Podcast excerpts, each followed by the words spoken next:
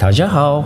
我叫 Google Chu，哎，很高兴认识你们。大家好，我是陈旭 Eh, grandissimo producer Yamauchi I'm Matthew。Scott from Valve. 呃，大家好，我是谢元伟。I'm Jason Van. Jaleo 的听众，大家好，我是索尼电脑娱乐的负责人天天五人。Hi, I'm Yusuf from the Xbox team at Microsoft, and you're listening to Jadio. 追根溯源，挖掘游戏文化，深入浅出探索业界秘闻，聊游戏也能长知识。欢迎收听机核网加迪 Pro。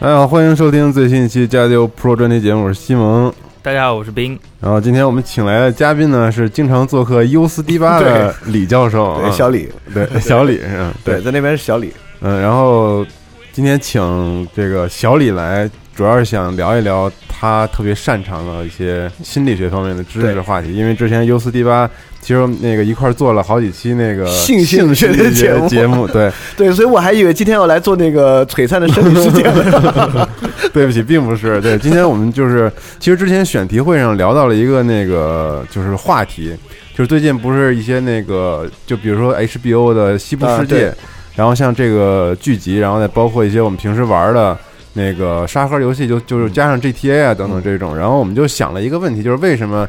人可以愿意在虚拟的环境当中，然后没有法律和一切东西约束的条件下。然后，即使不给你目标去杀人，你还是杀，你还是愿意去去杀人。比如我们在 GTA 啊、比如说《荒野大镖客》，我们经常愿意在路上干死一些跟自己毫无关系的这些人。就给你一辆车，你也绝对不会好好开车，一定要到人行道上压过去。对对，我觉得不光沙盒游戏，就是其实绝大多数游戏，嗯连超级马里奥都是以杀戮作为主题的，对吧？可以这么说你。在里面需要杀一些其他怪物啊，嗯就是。呃，杀是很多游戏的核心目标嗯和玩家主要的任务。对，呃，之之所以我们会沉迷于这种游戏，而不是别的游戏，嗯它里面肯定是有原因的。所以说，其实我我想最开始说一下，呃，我之前记得我看了一个电视节目特别好玩，就请了一帮老头老太来玩 GTA。啊，对对啊对，你看过吧对对对特别有名的节目，嗯，对他们最开始会开车还等红灯，对，当当他逐渐发现，哦，操还可以这样，没有人管我。对对对，对。他们就开始拿枪，他们第一件事情就是拿枪，嘟嘟嘟对着打一梭子，嗯。然后还会有那种你你会看到那种视频里面老头老太那种窃喜的表情，我操还可以这样，那种感觉。一开始就是啊，我竟然把他打死了，然后过了一会儿就很甜蜜，对对对，然后就开始继续找人，嘟嘟嘟嘟。所以你看到人人本性里面是有这种的，对但是我觉得，呃，很多很多杀戮行为在游戏里面展现出来，但它不是一种，我们应该把它做一些区分。对对对，所以我其实想问一下你们在以前玩游戏里面的一些感受，就是。呃，因为 GTA 虽然你是可以拿枪在街上随便扫射嗯杀人的，你最开始肯定是尝鲜想试一下，对，但是很可能不能持续下去。嗯，就你最后还是还是正常的玩儿，要有目标，有目对，杀杀你任务里面该杀的人，对，或者怎么样，你也不会拿枪来街上哒哒哒，那可能是你最开始接触的时候尝鲜的玩法。那有没有哪个游戏里面你真的触发你就随意杀人的念头？触发我随意杀人的念头。对，就是不是尝鲜，就是我尝鲜尝完了，也没有任务需要我杀人，嗯我也不升级，他也没经验，但是这游戏真好玩，我真想上街杀几个人，对，要去屠几个人，有吗？好像并没有，没有啊、我好像就在 GTA 里感受过这种。但也是最开始尝鲜，比如别人告诉你，但我会玩一段这这种方式，玩一段时间啊。对啊，嗯，嗯，我记得会有一些让你酝酿一种复仇情绪，然后等到那个关卡，比如说《The Last of Us》，啊，就先让你酝酿情绪，然后你到最后你会忍不住靠那种复仇情绪去杀戮。啊，这是可能的。但复仇也是特别重要的一种。嗯那那就问杀戮，因为确实我觉得大多数人可能不会在 GTA 里面随意杀人，而且假设把 GTA 杀人那个警察的心这个机制去掉的话，我相信更少的人会在里面杀人。就很多人其实，在里面杀人是为了触发那个警察来干你，你是为了去跟警察干。嗯，跟警察干的杀戮呢，又是另外一种心态了。一会儿我们都会把这个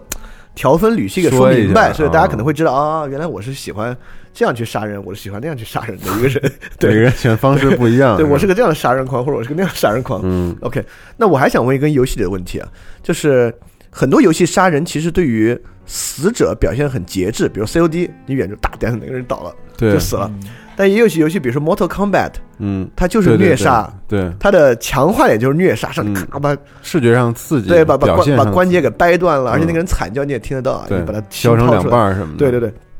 也就是说，除了 Mortal Kombat，有些游戏里面也会稍微真实一点。像以前有些游戏你，如果呃，我记得是半条命，嗯要人死了的话，你打他手脚就打掉了，对吧？对啊，对嗯所以就是虐杀，因为你所以你们在游戏里面会有虐杀的行为吗？任何游戏。你会觉得，哎呀，Mortal Kombat 就比街霸五好玩儿，是挺好玩的。对，你们在其他游戏里面有虐杀的情节吗？但是我觉得就是，我觉得作为一个正常玩家，嗯我觉得还比较正常。就是我还挺喜欢去体验这种新鲜感，因为比如说我拿到了 Mortal Kombat，嗯我会把所有人的 Fatality 都看一遍。我觉得那个可能是我玩这个游戏的一大动力，因为它的它的卖点其实就是在这儿的。但是就是对于我来说，我并并不把那个当成一个特别乐趣的乐趣，就是我不会沉迷在那种感觉对对对感觉里头。因为你就是你要虐杀的话，一定要有一个回报给你，比如说你把这个尸体砍成多少块，你会有多少加分啊，或者其他的一些回报，否则你可能就尝鲜，就第一次试了一下，然后以后就不会再在这上面浪费时间了。但是我觉得这个是一个游戏特别关键的加分点。比如说你玩忍龙，嗯你那个无法断肢的话，就看起来那个版本就很很无聊了。嗯，对，呃，其实你刚才讲了，如果他是因为某个目标去虐杀的话，说明他不是真的享受虐杀。嗯就真正享受虐杀的人，就完全可以沉迷于虐杀本身就够了，嗯，不需要虐杀可以加分或怎么怎么样的。嗯就是所以说，当然，呃，在整个人群中能够享受虐杀的人非常非常少啊，嗯嗯，就是很少人可以享受虐杀，就是因为就是连环杀人案，因为我们知道美国经常会爆出一些连环杀人案，对对，手段非常残忍。就比如说《侦探第一季》也是个美剧，我不知道你们嗯看没看过。啊，是那 Matthew McConaughey，对对对，那个马斯麦看到和嗯那个伍迪·哈里森演那个嗯，讲的就是在美国南方那种邪教的杀戮，那里面就有很浓重的虐虐杀情节，是嗯纯虐杀的，所以这样那种人很少，所以我们会来说，呃，我们就可以从虐杀讲起，就为什么他们会喜欢虐杀，而我们不喜欢虐杀，嗯，是因为他们变态吗？是因为他们有毛病吗？对啊，其实不是，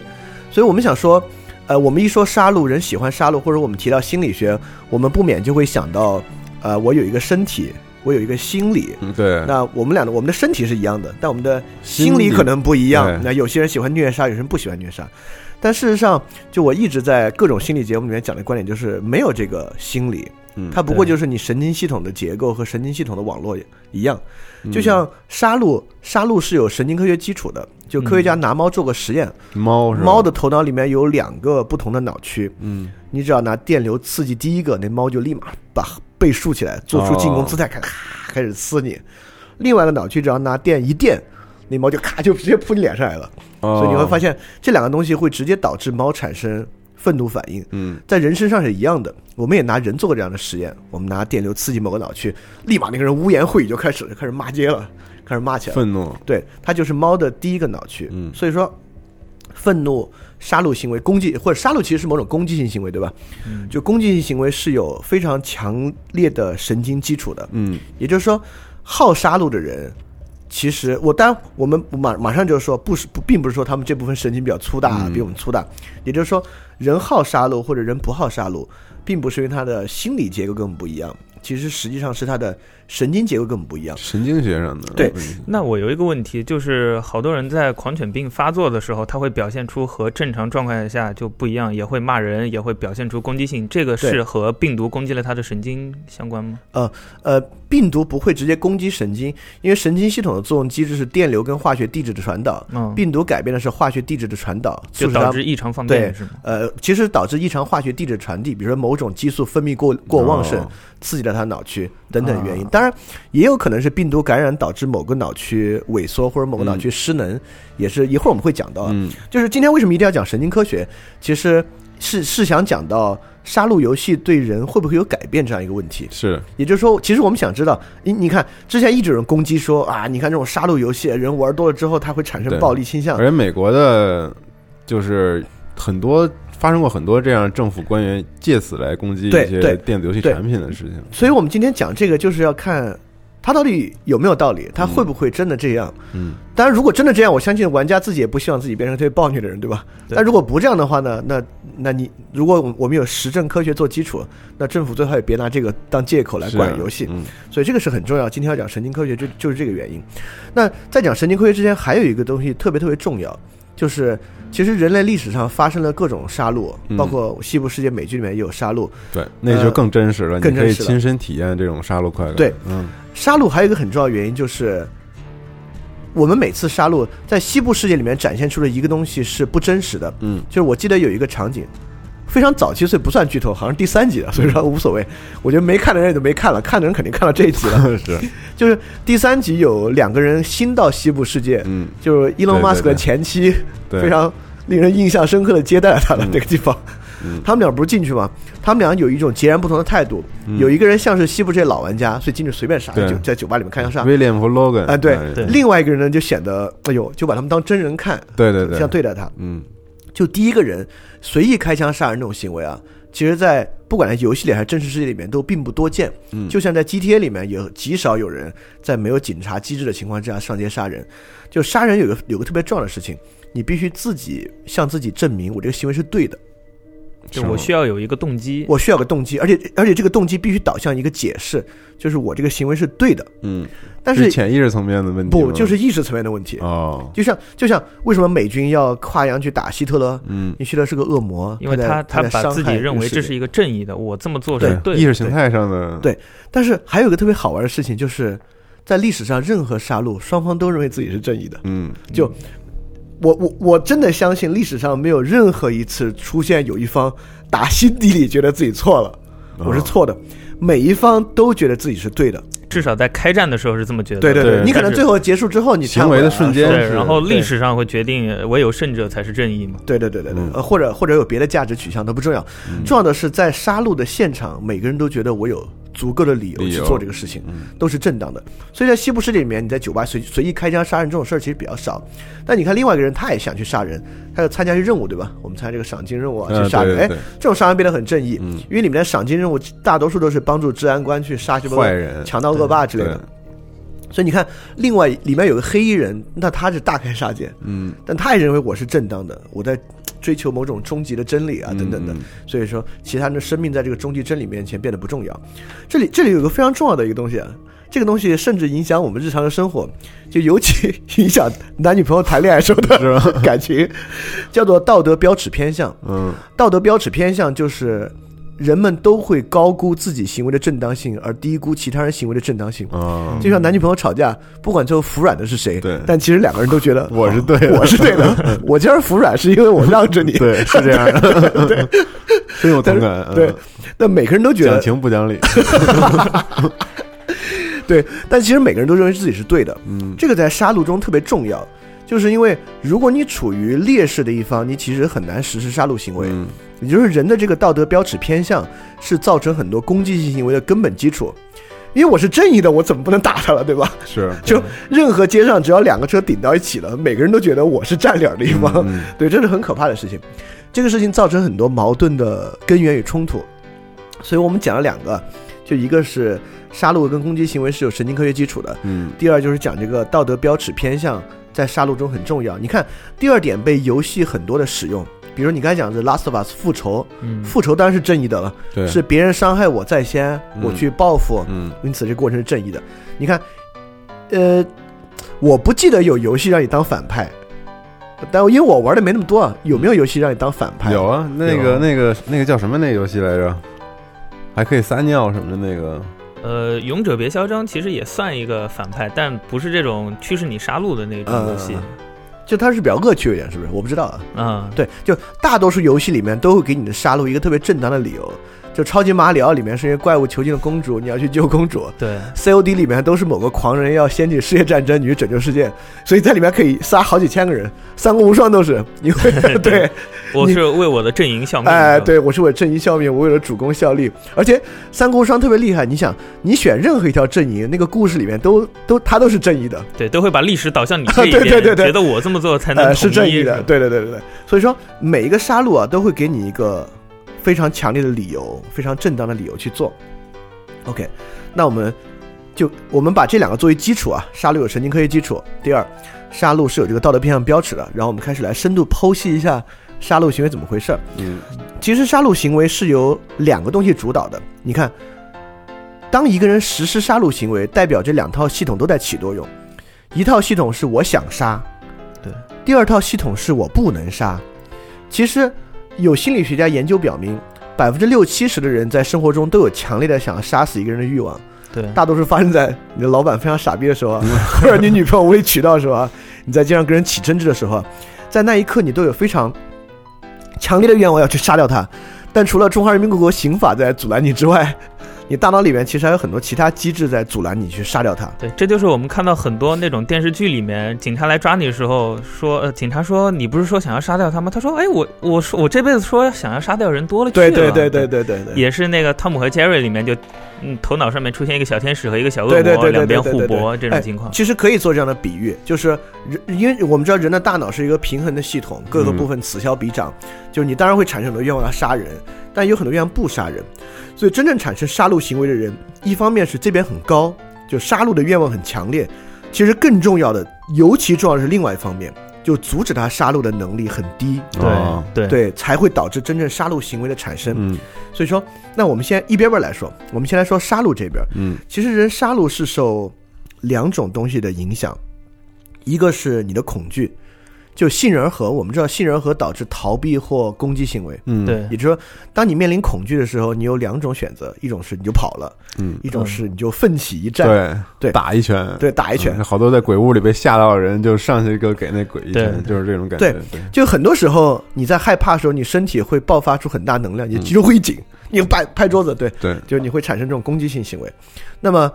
不管是游戏还是现实世界中啊，很多杀戮是在恐惧的主导之下进行的。嗯对呃，战争，但我也没经历过战争，其实不太知道。嗯，但至少游戏也是这样的，各种恐怖游戏，就是你在被吓坏的时候，特别想赶紧打死。对对对，你的鼠标就不放手了，不撒手了，哒哒哒哒哒。我记得是《拯救大兵 Rain》还是一个什么电影，就是比如说一个原先非常害怕战争的一个人，就是但是他在见到这种恐怖的景象的时候，他会本能的就会暴走吧，相当于。就是指那边 Rain，最开始有个人不是他一直不杀人，他还放走了一个逃兵嘛，对。所以那逃兵不是把灵魂人刺死了嘛，嗯他就哒哒哒哒哒把他打了。对。对，有有好多电影里面都是，啊就是当人在害怕的时候，他会产生攻击性行为。嗯但有另外一种攻击性行为，它是不受杏仁核驱动的，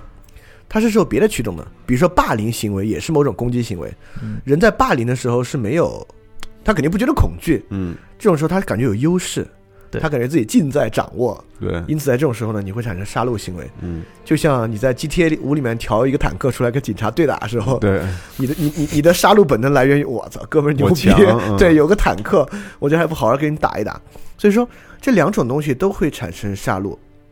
我们可以说，杏仁核的杀戮是一种更底层的，因为我们知道大脑大概是由内到外进化的，可以简单的这么说。嗯，就杏仁核基本上是脑仁儿最中间的那个东西所以它所有最普通的哺乳动物都有这个东西。嗯那么产生我比别人有优越感的这这东西挺高级的，它是在大脑皮层上的一种组织。嗯呃，攻击性行为基本上是一个自上而下的行为，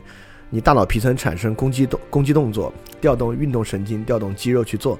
但是我们知道整个神经系统它彼此影响很强烈，嗯呃，这个也有助于我们理理解我们日常生活很多行为。你总觉得我怎么控制不住我自己？各种各样的啊方式，不不管是性的原因啊，嗯是攻击的原因，还是你好吃的原因啊，都是因为。事实上，不管是性的行为、吃的行为、嗯攻击的行为，都是自上而下的。我有个决定，然后我去运动神经去做。嗯但为什么你控制不住我你自己呢？就是因为整个神经系统彼此的影响非常强烈，嗯底层对上层它彼此之间交替往复产生影响，是个复杂系统。嗯所以虽然攻击行为是个自上而下的行为啊，但其实大多数现实生活中攻击行为来源于恐惧嗯。本能，特别是如果你不是一个暴虐的学校里霸凌的施虐狂，嗯，你大多数生活之中不得不跟人打一架。你们以前打过架吗？就都是因为急了嘛，急眼了，你跟人打过架吗？打过呀，真的？嗯，嗯，你最近一次跟人打架什么时候？那我就是很遥远了。很遥远了，对，都上学时代了，哦对。对嗯，但我知道还有例子，就是比如说一个被霸凌的一个对象，对。他的第一次反击是来自于他的害怕，对。但是反反击之后，他觉得他他意识到我可以打赢他，然后那种就两种地位瞬间颠倒，当然，当然，当然。然后这样，子就他他变成了霸凌别人的对象，然后通过就两种攻击行为都有，对而且其实你说这个不光是这个，还有另外一个特别重要的现象，在人类杀戮中叫前行性障碍。前行性障碍就是说，比如说我去攻一个城，嗯攻城的过程中受到极大的阻碍，嗯这个阻碍导致我产生剧烈的杀戮愿望。就历史上很著名的屠城，基本都产生于剧烈的抵抗。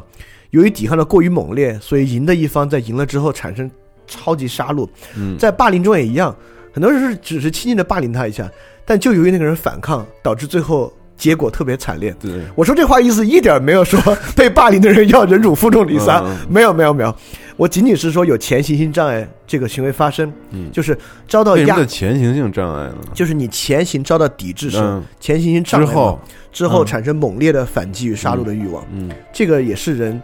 就是通过前行性障碍，其实我们可以看出杀戮行为或人类攻击本性的一个特征，就是说这个对比啊和此消彼长的过程跟杀戮很有关系。我们之后说杀戮分类的时候，这个还会非常非常重要。嗯所以我们还是从刚才例子先回到那个呃恐惧性杀戮和优势性杀戮这两个上来。确实，恐惧性杀戮是一个根本，而游戏里面其实也在调动你恐惧性杀戮的本能。嗯但游戏里面其实，比如说让我印象很深刻，就比如《黑魂三》，它非常节制，因为如果《黑魂三》你杀红眼进去，不可能打得过那 BOSS 的。对，是肯定打不过的，对对，虽然那个 BOSS 让你很恐惧，一直极大的恐惧，因为 BOSS 太牛逼了，嗯那你要克制住自己的杀戮本能，然后你得对，得很有计划锻炼的就是你的对这个你控得你你得非常有计划的去完成这个过程。当然，你看很多人杀了，比如我杀了之后，如果前行就是小兵的话，就会拿那几个小兵 疯狂的杀戮一下，嗯对，来来发泄发泄。嗯所以说，呃，整个进攻和优势它各有不同的来源，就是杏仁核引发的因为恐惧的杀戮本能，其实更多来源于生存意志，而要取得优势而杀戮本能，其实来源于群族之中的求偶行为。啊，就是就是黑猩猩为什么？你看，大多数动物为了争取配偶权都要打一架，对吧？嗯对，就人类我们文明了，但虽然很多时候在三里屯和在鬼街也因为争夺配偶要打一架，但你看很多动物，猩猩、各种鹿，甚至一些鸟，嗯为了争夺雌性配偶都会打一架。嗯所以你会发现，这种打一架跟优势很有关系。在群组里，弱势的猩猩绝对不会上去打一架，嗯，选择上去打一架的都是那种倍儿壮、对，这种觉得自己壮词牛逼的，嗯特别壮的猩猩，要选择跟别人打一架。所以说，另外一种本能不来源于生存本能，来源于求偶意志。所以说，为何男性比女性更具有攻击性性和杀戮呢？就是由这儿来的。嗯特别是女性在遭遇恐惧情况之下，也会有攻击行为，嗯，但女性确实比较少，因为优势地位而产生攻击行为。嗯。呃，可能不是肉体上攻击，啊，因为我们看宫斗剧似乎都是女性因为对，跟跟某种地位上的优势嗯产生精神上的攻击，但这跟肉体攻击不一样。就男性更容易因为来源于求偶行为这种本能嗯。而产生这种优势性的杀戮，所以说，呃，其实你是寻求与雌性的交配地位啊，机会，对，，而与其他雄性产生冲突。嗯呃，我觉得很多游戏其实也是建立在这个基础之上的，或者说它用了比较浅层的这样的冲突，嗯特别是游戏为你设置势均力敌。这么说吧，其实大多数多人游戏都在玩这个，就你跟真人对抗的多人游戏，大多数是在强化你的优势本能去进行杀戮。嗯比如说魔兽世界，就整个经验和装备系统是一套优势的阶梯对，排序系统，对吧？嗯。就当我哎今儿拿到一个橙装，走吧，对竞技场。牛逼。开始，继续跟人打，这就产生了一种强烈的优势攻击的本能。嗯，就其实很多多人游戏都在强化打，你你你希望自己是等级高的一方，哎对。你希望自己是装备好的一方，在这个之之下呢，驱动你去进行杀戮。对，所以很弱的时候，你才不会去想啊玩这个，对所以为了取得优势呢，你就会花很多时间，甚至氪金去取得。对，其实网上所有传奇师傅 都是在利用人的这种优势性杀戮本能。而且你我要没有成卡，我才不去。而且你变强以后，你一定不会觉得我跟 AI 厮杀有意思，一定要找真人，一定要找真人。打，嗯因为这样你就满足了在黑猩猩群落之中 干掉其他黑猩猩，以能够和妇女交配的权利。所以你可以看优势优势性的优势性的杀戮。你看，确实我会这么觉得，当然这个没有数据说明，但我会比较阴暗的认为，在社会上与女性接触的能力和实际权利不足的人。更容易在游戏中通过这种杀戮过程，嗯享受跟其他男性对比的优势，来来发泄一下自己日常的这种焦虑和压抑。因为嗯我回想起来，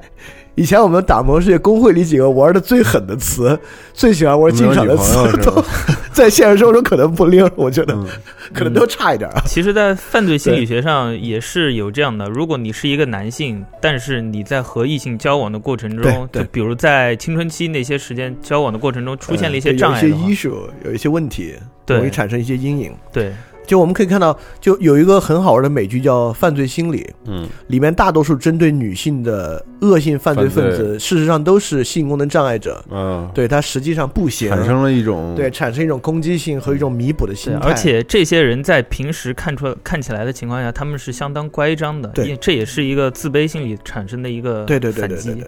对这个自卑跟自尊心，一会儿我们还要讲，特别特别重要。嗯 OK，我但我们可以来讲接下来这一部分，这部分很有意思啊，就是但不不这绝不是我的原创观点，这是史蒂芬平克在《人性中的善良天使》里面的观点，总结的非常非常棒。就这本书，它是专门讲。呃，人类暴力逐渐减少的，当然，他为了论述暴力逐渐减少，一定会去论述暴力的原因啊、嗯结构等等的啊，讲得非常好。这本书讲了五种暴力的心理基础，嗯特别有意思。我们一个个讲啊，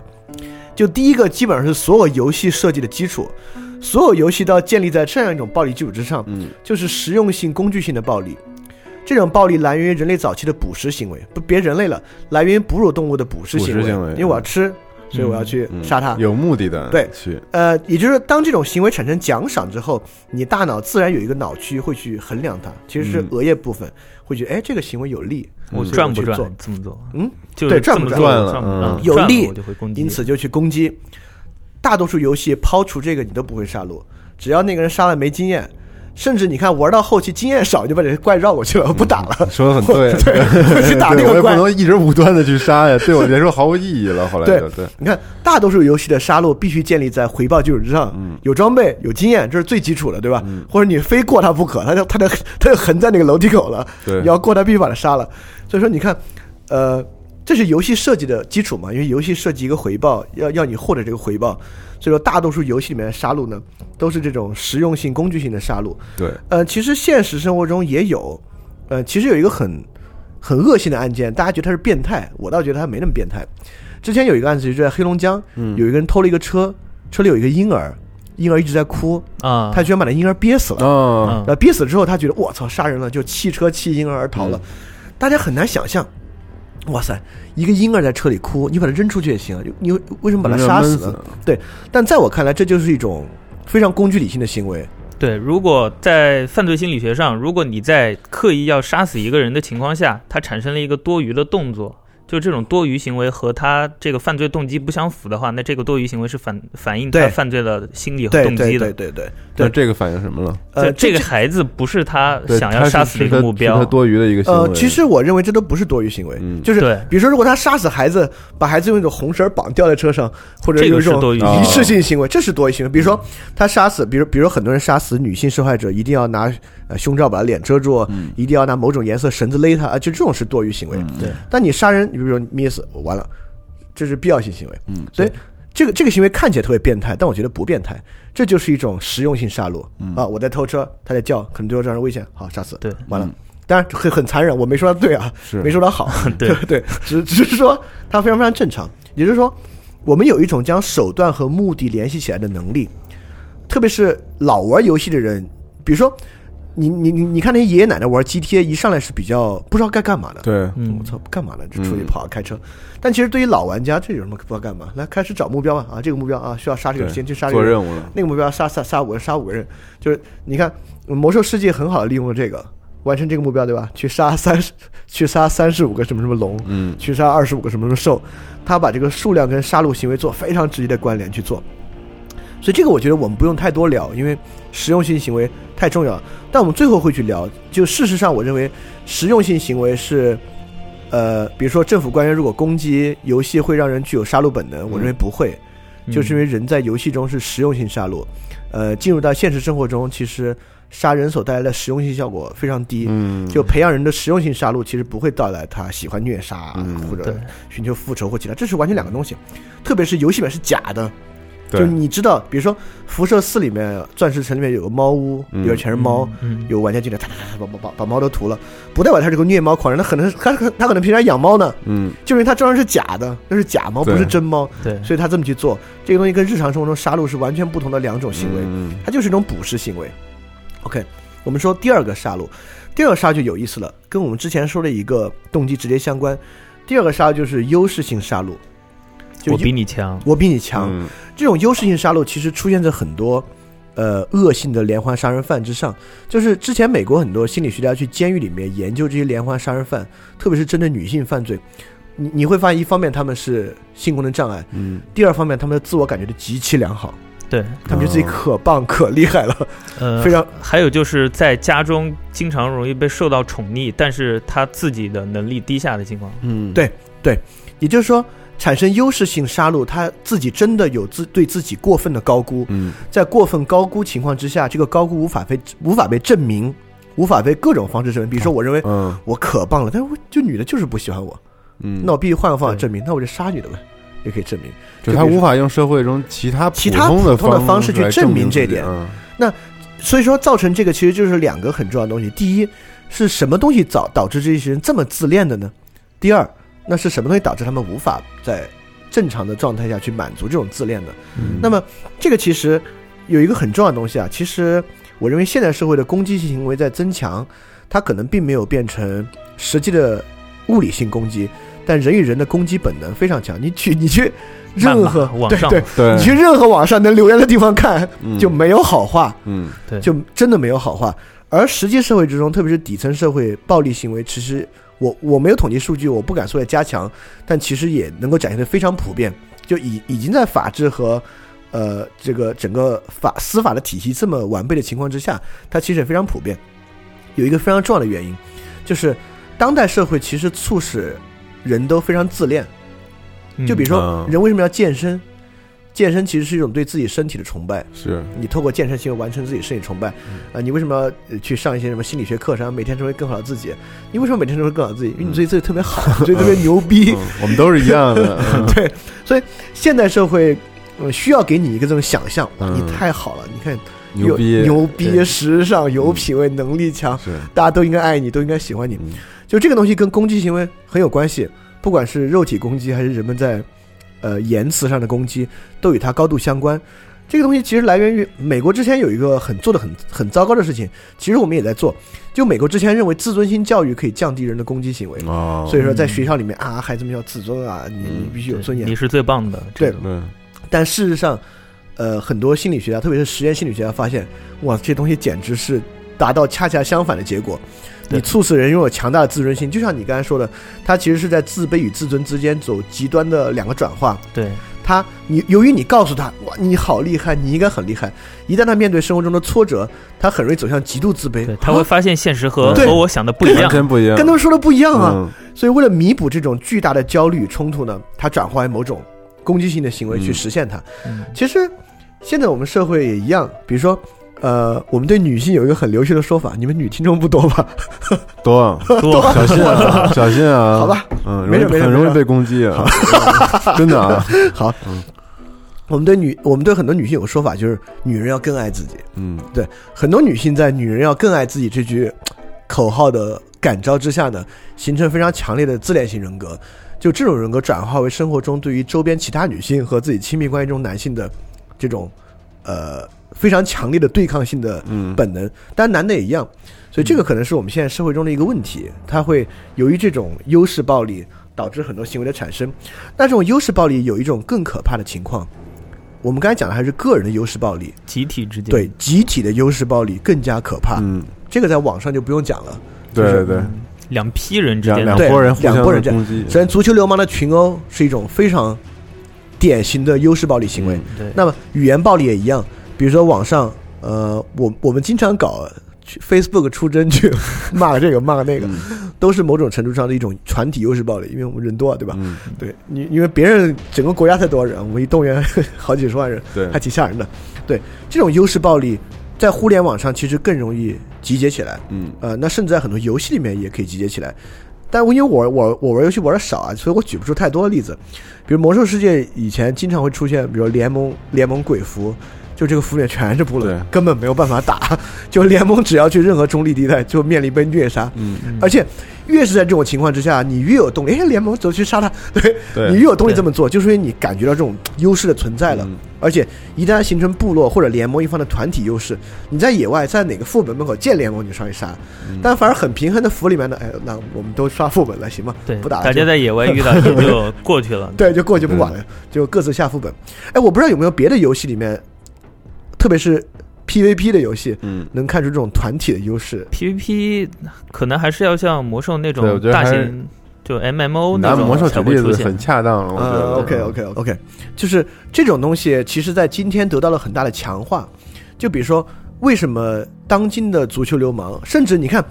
都别足球流氓了，当今偶像团体，就因为偶像崇拜之间发生的这个攻击行为，嗯都非常普遍，就是因为呃，民族国家导致你非常注意这个团体优势，嗯，因为民族国家告诉你是你是属于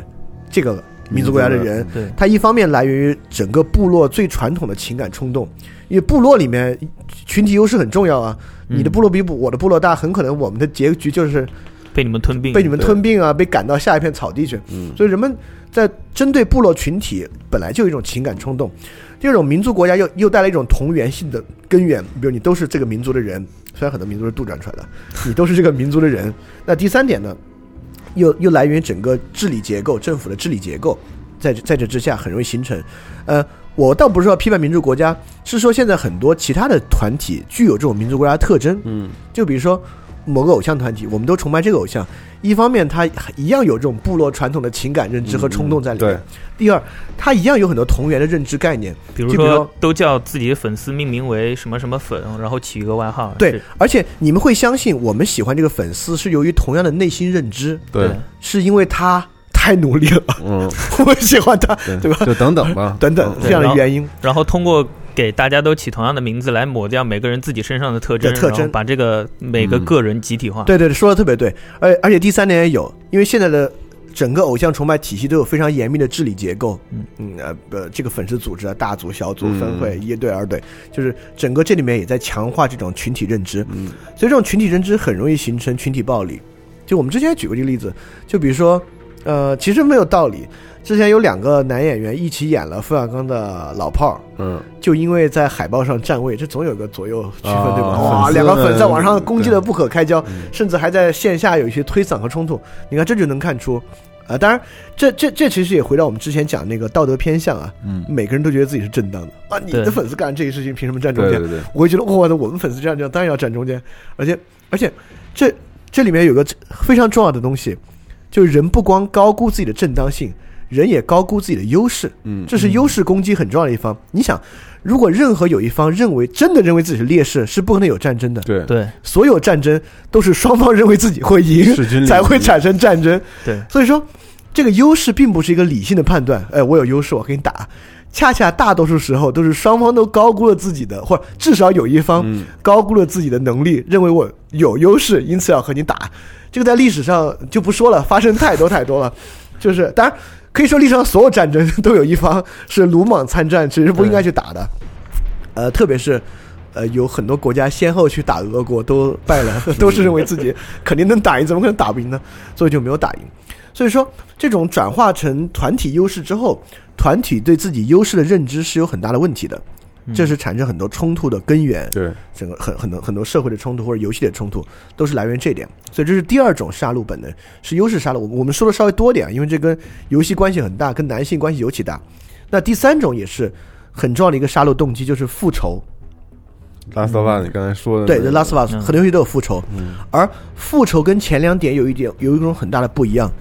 就复仇的回报是有神经科学的直接基础的。嗯，就是我们我们做其他杀戮行为，你大脑里面也会丰富的激活，但并没有显著的激活一个叫纹状体的部分。嗯，这个纹状体的部分在人的脑子中间是一个非常原始的器官，这个器官就是你吸烟的时候的爽感，你性欲产生的爽感，纹状核。所以纹状核就就就叫做鸦片回报系统的核心。嗯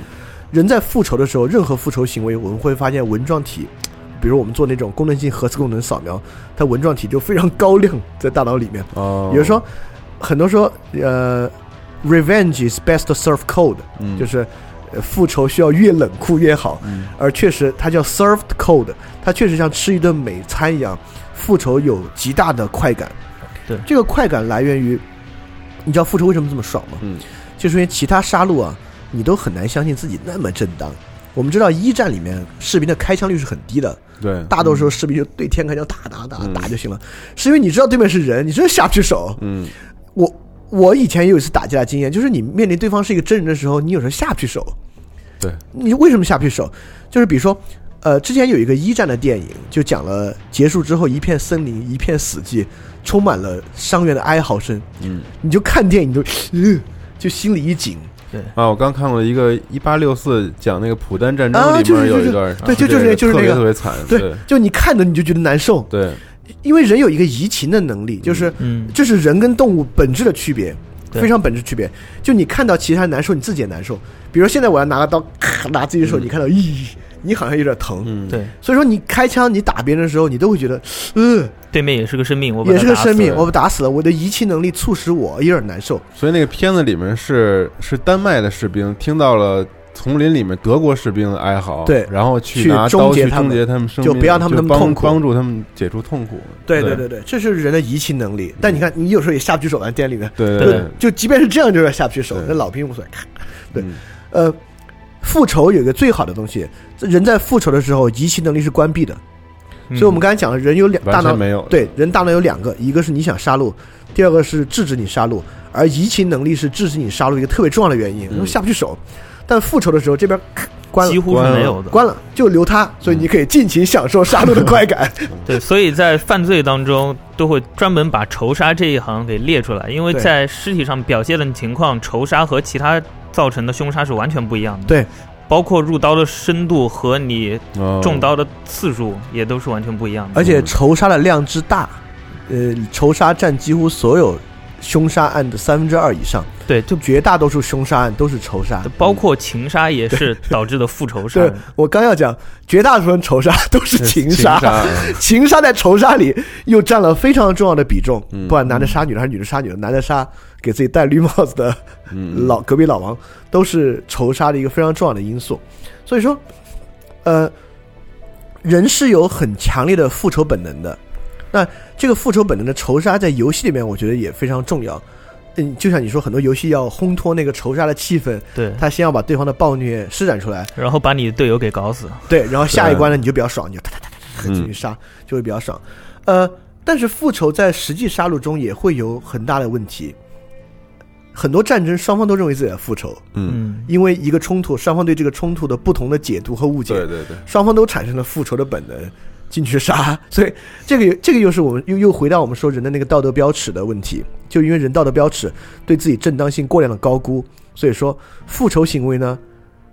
我们很难去判断哪一方是真的在复仇，嗯就双方都觉得自己在复仇，都杀得很少。对，大家都强调是你先动手的。对 对，你看，这就对你这个例子举得非常好。就很多时候我们打架都会说是对方先动手的，而且我们会发现，小孩子经常说这个话，对吧？对，两个小孩子起争执，只要家长一介入，小孩子第一句话就是他先动手的。对，所以说，在成人在这方面与小孩子并无二致。嗯很多国家只要打仗，双方对外宣称都是说他先动的手。嗯对所以说，人类，呃，事实上，心理学家有一个认为，就是我们不要觉得小孩子天真，小孩子是杀戮本能最重的，嗯因为我们刚才说两个系统，一个是攻击系统，一个是抑制攻击的系统。小孩是抑制攻击的系统还没健全的，还没有教化出来，所以你发现小孩子经常一言不合上去就踢就打，而且对动作之大令人难以想象。嗯另一方面，他们对整个世界的这个体系还没有完全了解，不知道这样带来的后果是什对么。呃，这这这都是社会规训了，就拿出社会规训，就是小孩子他的移情能力啊等等的都没有在与人的沟通中建立起来，所以你看成人打架有时候其实还是收着手打的，小孩子打小孩子呢，真是就是下全力打，嗯。真是下狠手打。所以我们会发现，就复仇呢是人非常本能的一个动机，而且复仇带来一个非常另外重要的，它是促使是现实生活中人与人不能合作的一个很重要的东东西。就我们知道，二十世纪可能最伟大的心理学实验就是囚徒困境博弈。嗯，就囚徒困境博弈一直在寻求最优解的方法，但促使囚徒困境博弈很难实施成功的就是，我我我这个我我们不用细讲吧，大家应该大大概都知道什么是囚徒困境博弈啊，或者简是简单讲两句吧，嗯就是两个人都被抓了，你们两个人可以选择一个策略，就是如果你招供啊，他要没招供，你就三年，他七年，嗯嗯，你们要俩都不招供的话，但如果警察也都不知道的话，你们就两个人各一年。嗯，对你们两人都招供了的话，都说招了的话，那刑期还要再长。对，所以这种时候你会觉得好像我背叛他招供啊，我会好一点。嗯囚徒困境如果是单次博弈就没什么可讲的了，嗯但我们做心理学实验一般都是第一轮、第二轮、第三轮。囚徒困境最可怕的就是一旦有一方发发生了背叛的行为，为了对这个复仇，就会导致接下来几乎很难形成合作，两个人一直背叛到底，而结果呢就是承担最长的刑期，因为两个人都招供是判的最重的。对所以说在这种情况之下，在社会中也是一样，任何嗯，不管是一个小的家庭啊，一个公司或怎么怎么样，一旦有任何人发生了背叛情绪，这个复仇本能可以转化为物理攻击，嗯也可以转化为我对你的下一次背叛，就这个合作的的动机就完全被打破了，这是个很很可怕的东西。OK，我们现在来讲第四个，第四个就比较可怕了。嗯，第四越来个越可怕了。对，第四个暴，这真的是越来越可怕。嗯。第四个暴力动机就是施虐，嗯，就是确实开头提到了，对，我们开头提到施虐，但我们今天在座的都是心理特别健康的人，好像并没有什么施虐动机。嗯。施虐有两种，一种是数量上的施虐，就是大屠杀；一种是质量上的施虐，就是虐杀、嗯。肢解，肢解，各种啊，我们就不说了，各种奇怪的方式。我们知道，人为了虐杀啊，发明出了各种各样的方法，嗯。比，如满清十大酷刑，对，比如说凌迟之类。的凌，迟，我们就说近代吧对，就是其实近代我们有一系列的招逼供手段，就美军在关塔那摩监狱的那个丑闻公布，呃，甚至我们自己也知道，我们会认为虐杀是一个，我们会发现虐杀在后面，你看。每次在这种案例里面，我们认为虐杀似乎是个手段，是让他招供的手段。嗯但有一个针对中国以前啊严打时候司法体系的一个调查证明，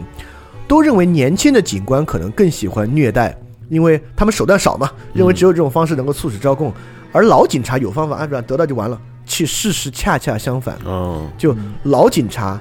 事实上有更多毫无必要的虐待，虐待行为，嗯而而有一些观点认为，很可能虐待行为是有用的。就比如说，现在有一个恐怖分子在北京藏了一个核弹要爆炸，我们似乎就认为那就虐待他呗，嗯 为了救很多人啊。但这种观点是不对的，因为很多时候我们知道屈打成招非常多，嗯，人在经受虐待之下什么都说得出来，是，他可以招供任何事情，嗯，他可以让你讲你想他讲的任何话。所以虐待行为对于取得实际结果其实并没有用。所以说，这打破了一切在虐杀和虐待上的工具理性的成分啊，嗯。可以这样，可以那样，其实不是，就是确实有很多人他自己有虐杀的本能，特别是你看有几个东西在限制虐待，那能够实施虐待的人，自然就是这几个部分都比较弱。第一个就是移情，移情能力确实在限制虐待行为，因为因为对方惨啊，你听你听不了惨叫，对方一惨叫你就有点下不去手。但是在很多，比如说二战时候德军在虐待对方的时候，嗯，呃，是一个德军的医生他写的回忆录，就说党卫军的军官在实施鞭刑的时候，旁边其他党卫军的军官都把手塞到裤裆里面，他们在 masturbate。啊，就是是吗？事实上，虐杀过程给他们极大的快感，在这过程之中。所以说，我们可以看到，突然觉得有点难以接受，是吧？接受，我操，所以说，呃，它来源于两个动动机，就一方面，我们人对于生命的脆弱性是有极大的好奇。我们小时候都杀过昆虫，其实我们都虐杀过，嗯只是我们虐杀的不是人，我们虐杀昆虫，我们把一个蚂蚁肢解，把一个苍蝇翅膀拔了，嗯就是 真的嘛？因为我们对于生命的脆弱性有极大的好奇，我们特别想知道，哎好奇，呀，这是多脆弱的一个事情啊！只是我们还很健全，不会用在人身上。嗯但一方面确实来源于对于生命脆弱性的极大的好奇，你要去研究。你你你看，对，很多虐杀工具其实很像实验工具，对吧？排开，各种钉、啊各种对罪、各种捡、各种钱，感觉像是一个很精密的实验过程。事实上，我们小时候在虐杀昆虫的时候呢，也会用很多工具，小镊子、刀片儿，像个实验过程一样。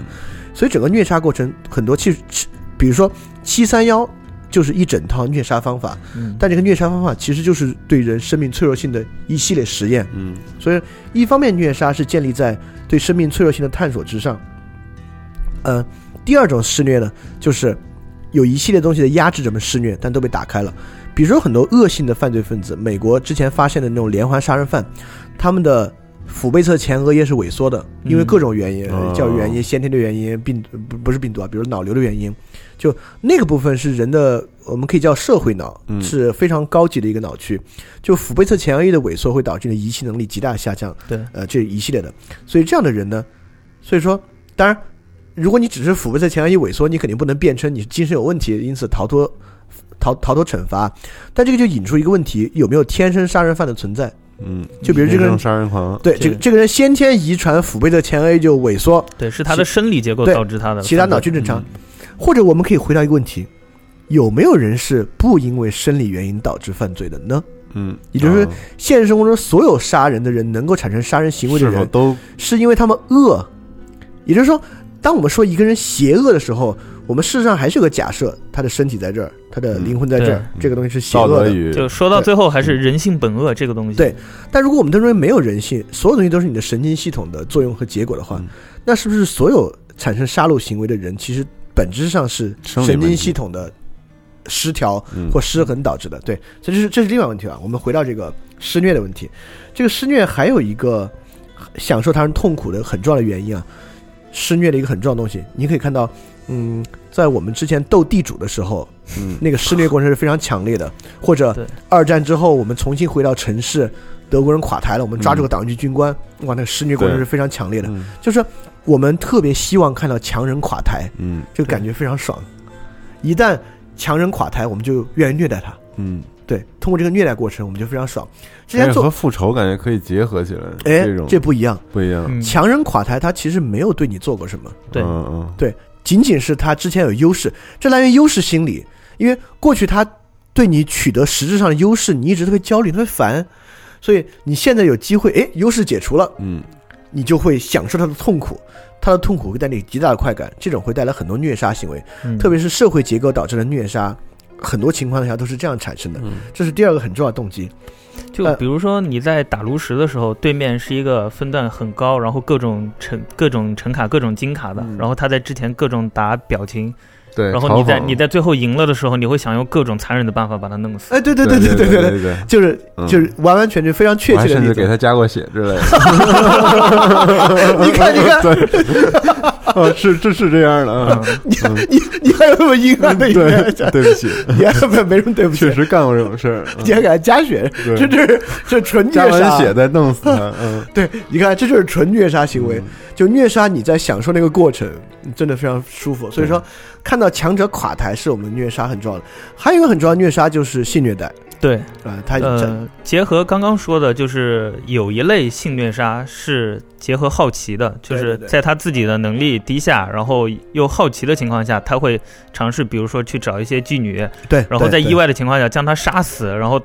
呃，对面或者惨叫什么的，他以此来得到性快感，嗯他会觉得我这样好奇，然后我这样的虐杀，我带到了快感，那我怎么获得第二次？就是我再杀一个，对，再杀一个。之这样前那个就产生连环虐杀。呃，之前那个白银杀人案，就是很大程度上是因为这样的原因啊之前甘肃白银那个杀人案，确实很多虐杀行为跟性有极大的关系，因为我们发现，呃，虐杀是连环杀手案件的一个很核心的要素。对，很多连环杀人犯都具有虐杀的情节，因为很多人因为冲动杀人或者仇杀一次性的，你不会进入连环杀人犯，对，所以很多连环杀人犯都有虐杀情节，而且和性相关的犯罪是相对来说比较复杂很高。的，而且哦很多连环杀人的的受害对象都是女性为主。除了美国以前有一个狙击手，他是那种纯粹对社会的发泄，也也没有虐杀情节，就是哒哒哒到处到处狙人。嗯但大多数连环杀手的受害者对象都是女性，呃，呃，就是杀人的行为与性虐待的行为，包括与强奸的行为都有非常直接的关联。这就《沉默的羔羊》里面啊，对那个，，大多数其实都是这样的。所以性虐待是虐杀里面很重要的一个环节，这里面掺杂了性的要素，这就呃性心理学就今天不讲，有点复杂了，因为性跟攻击性冲动啊等等东西都有一系列的关系，嗯，跟自我主体的自尊也有很强烈的关联。OK，所以这部分其实是虐杀。那虐杀的人他有哪样的问题呢？第一，他可能由于腹背侧前额叶萎缩，导致生理性的同理心特别低，嗯，就别人尖叫、别人惨叫，他觉得无所谓无，动于衷，对我肯定我们肯定看不了。嗯第二种，他移情能力极低，很难站在对方角度想问题，嗯觉得无所谓嘛，我我这么厉害，杀他算什么呀？是他算什么？他家庭算什么？就想不到这个问题。嗯第三种就是他无视文化禁忌，因为非常重要的限制虐杀其实是文化禁忌。对就比如说在在战争中间，其实有很多限制虐待的行为，特别是针对对方俘虏的虐杀。对，嗯，因为这种虐待太容易了，因为复仇，因为优势地位，因为看起来受害，虐待俘虏这太普遍了。所以说，因为这种东西，我们有很多禁忌要去限制它。但我们社会上就是有人藐视法律，他觉得他他他在高估自己逃脱制裁的能力和可能性，他有有很强烈的侥幸心理。所以这种人呢，就是冒险行为的人，也很可能产生虐待行为。但他觉得好像对，就是晋级跟我没关系，惩罚不到我呃。还有就是阻止大家杀戮的一个很大原因，就是社会上有这种东西存在，而网络现在暴力这么风行的原因，就是这方面管制相对比较少，嗯所以大家在这方面的暴力会比较多。呃，这个问题尤其可怕，就是如果有任何游戏会带来现实生活中的问题的话，很可能导致虐待的倾向是一个潜在的危害。嗯我我没说它会产生啊，嗯潜在危害，就是因为施虐狂是可以培养的。之前菲利普·金巴多在美国有个哦著名的实验，就是路西法效应，啊，在斯坦福大学做了监狱实验斯坦福。监狱实啊验，对咱们上一次的混合理论也说到对，了，专门讲了这个问题，嗯这个东西证明了一个非常重要的东西：虐待狂在社会结构中是可以培养的。对，只要给他一个足够的社会结构和时间，人们就能够成为虐待狂。嗯他能够逐渐开始享受过程，也就是说，他的移情和对其他人同理心在权力的作用之下被剥夺了。嗯而现在互联网和很多游戏，事实上在建立一种权力结构，这种权力结构其实在培养虐待狂过程。而培养虐待狂，就路西法效应实验有一个非常重要的东西，就是在里面扮演狱狱卒的人是会回家的，偶尔会回家一趟的，嗯会跟家人接触的。他们的攻击本能和他们对其他人的蔑视蔓延到了真实生活中，对，就离开那个实验室，回到真实生活中一样延续。所以我们会不会担心，如果有一个游戏，当然大多数游戏应该不具备这样的呃效果，嗯，如果有一个游戏里面产生某种结构，在培养人成为一种施虐狂的本本能，那离开游戏在现实生活中，它会不会延续下去？我觉得这可这确实是一个可能值得去反思的话题。嗯但是作为游戏来说，很少很少有以这个为游戏目的的，对对对很少以虐虐待和杀，就是纯虐待虐杀为是纯把你培养成一个这样，嗯纯给你一个角色定位，这种游戏几乎是不存在的。呃，一是因为其实这挺难设计一个游戏机制因为游戏需要一个渐进性的机制去完成。而且它这么设计也就没有它的盈利点，也没有必要。嗯，对，最好不要有这样的游戏存在啊。我们希望是不要有这样希望希望不要设计出这种游戏存在。那最后我们讲第五种施暴和杀戮的原因，就是最可怕的，就是意识形态杀戮。嗯，意识形态杀戮最可怕的一点就是你会把对方非人化。对，一旦你把对方非人化，你可以就像你杀昆虫一样开始杀了，是这是最可怕的。而且意识形态杀戮大多数处于群体与群体之间。我们会发现一个很有意思的现象，在二战之后，很多讲纳粹的游戏，包括德军的小兵儿，都不是人的样子，他可能戴一个头盔、防毒面具，眼睛是红的。嗯对吧？有很多游戏里面，德军的小兵是这个形象，也就是说，我们在把那个人恶魔化，因为我们认为希特勒是个恶魔，但可能希特勒手下的兵是个人，但在某些游戏里面，我们把这种兵也恶魔化，我们让他对充满狼血，嗯我们让他变成怪物，因此在我们对他进行杀戮的时候呢，就产生了一种新的可能性。对我杀死的不是人了，已经。对呃，这个在真虽然游戏能够用视觉效果直接呈现出来，但其实真实生活中也一样。之之前红色高棉惨绝人寰的就波尔布特的大屠杀，对于所有戴眼镜的人都屠杀，因为是知识分子，嗯就是对于所有反面都是做了非人化的描述，甚至你看德国人对犹太人都做了非人化的描述。对，这历史上几乎所有的大屠杀都伴随了意识形态的原因。嗯有些我们能讲的，有些我们不能讲的，里面都对搬对都都懂。对，里面都有很重的意识形态的原因。嗯所以意识形态的差异，由于意识形态的差异将对方非人化，是人发明出来一个特别特别糟糕的东西。这个这个其实来源于，呃，很多群体意识的转变和现在在网上我们都能看到是很可怕的。一般是一它总结出来是两个现象，第一个其实是分化，分化的意思就是说，一旦双方认为有某种意识形态差异，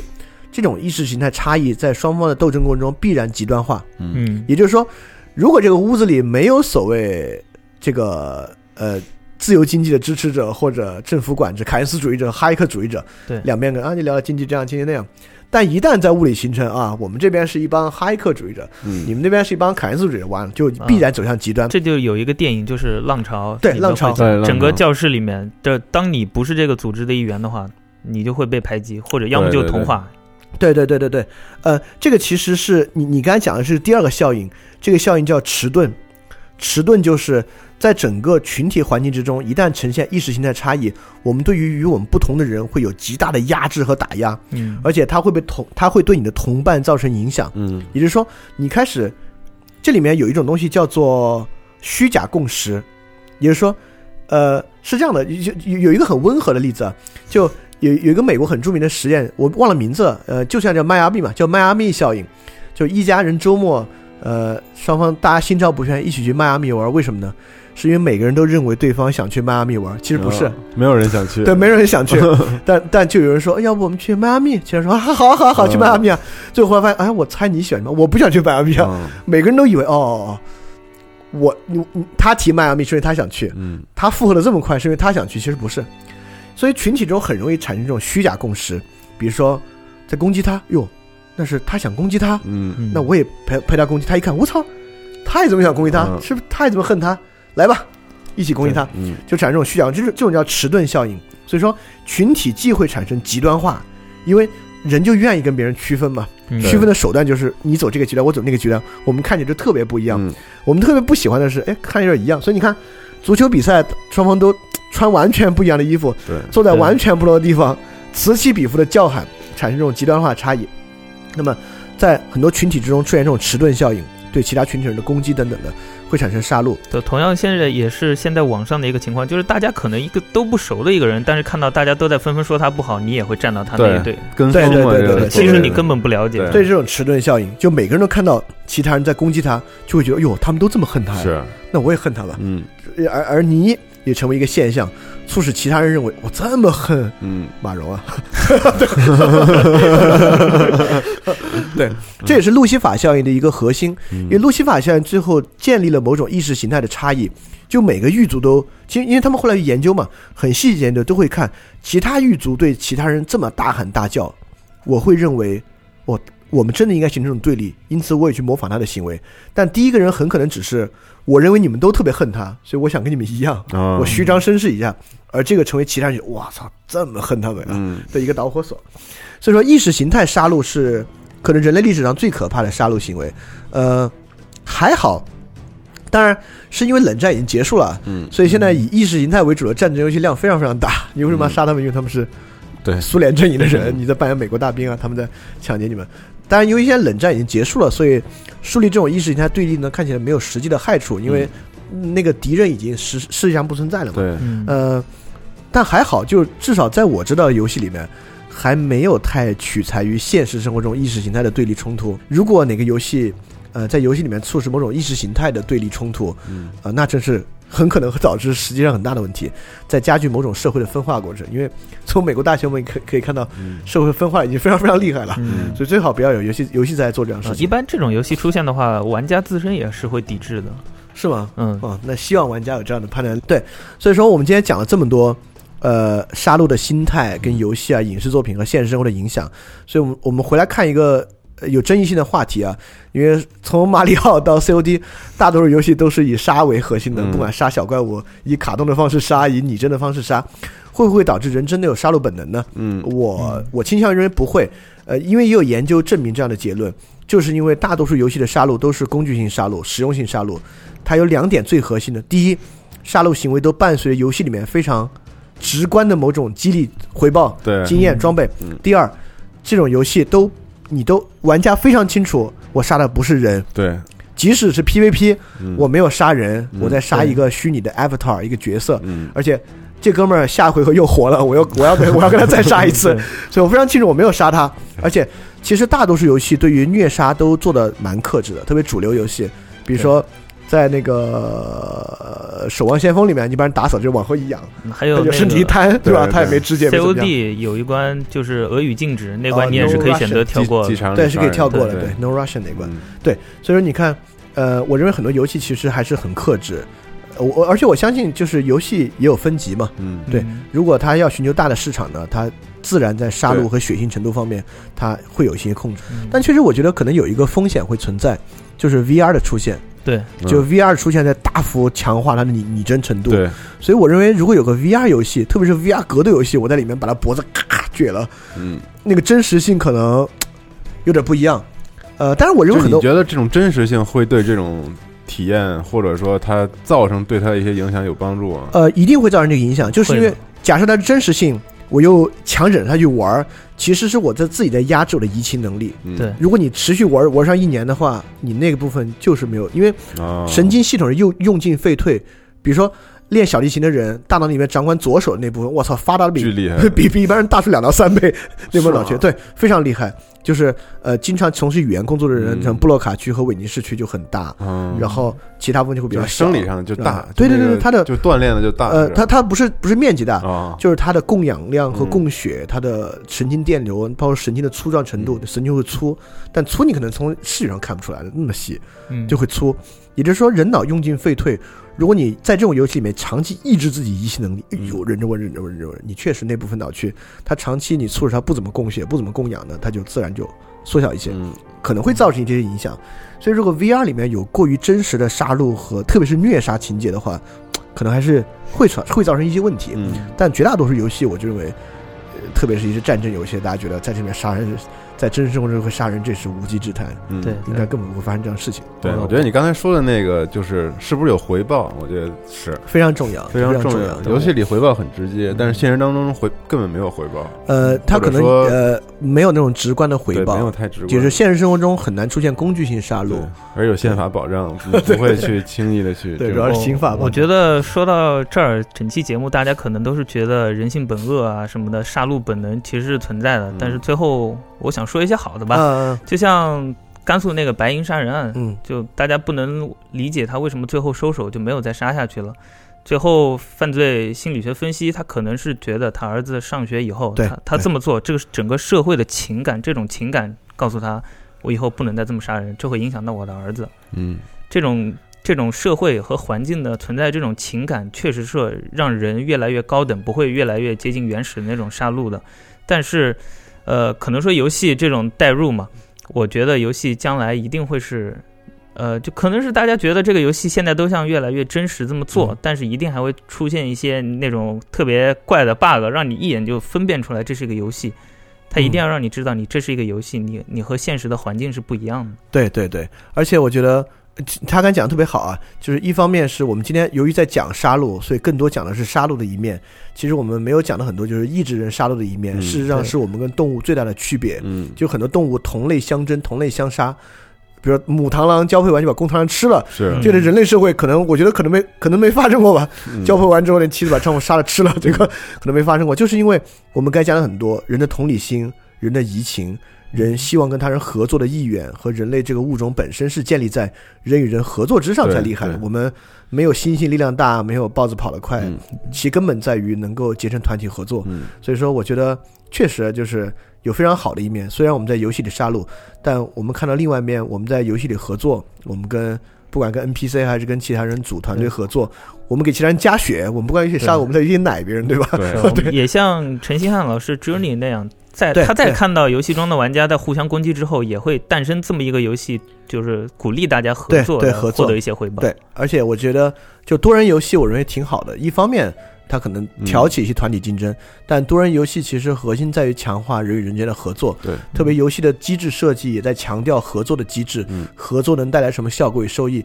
就 Journey 是一个非常直观的展示，合作有非常直观的收益和合作的形态。那更多设计的更复杂的游戏，就比如说。嗯，我认为，比如《守望先锋》，就团队各个角色的平衡，各个角色互相的制衡关系，对，其实也是在强化人与之间合作，他在培养你合作的意愿，